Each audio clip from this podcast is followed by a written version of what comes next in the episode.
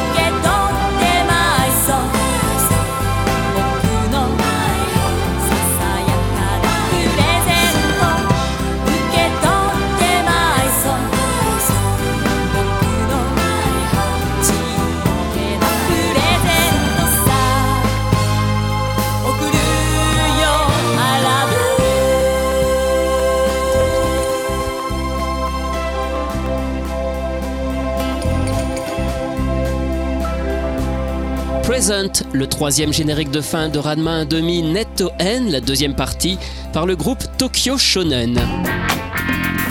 Tokyo Shonen est un groupe de rock dont la carrière sera assez brève de 1988 à 1991. Le nom signifie les garçons de Tokyo et il a été fondé par sa chanteuse Michiru Sasano lorsqu'elle était à l'université. C'est elle qui écrit toutes les paroles des chansons. Le groupe sort 5 albums et plusieurs succès. Trois de leurs clips sont même réalisés par le cinéaste Shunji Iwai avant qu'il ne soit connu pour des films comme Anna et Alice ou Fireworks. En 1991, Tokyo Shonen se sépare et Michiru Sasano poursuit une carrière solo. Elle sort un premier single en 1993, Kanojo to Itai, Je veux être avec elle. En 1995, elle sort un livre, Coming Out, où elle révèle son homosexualité.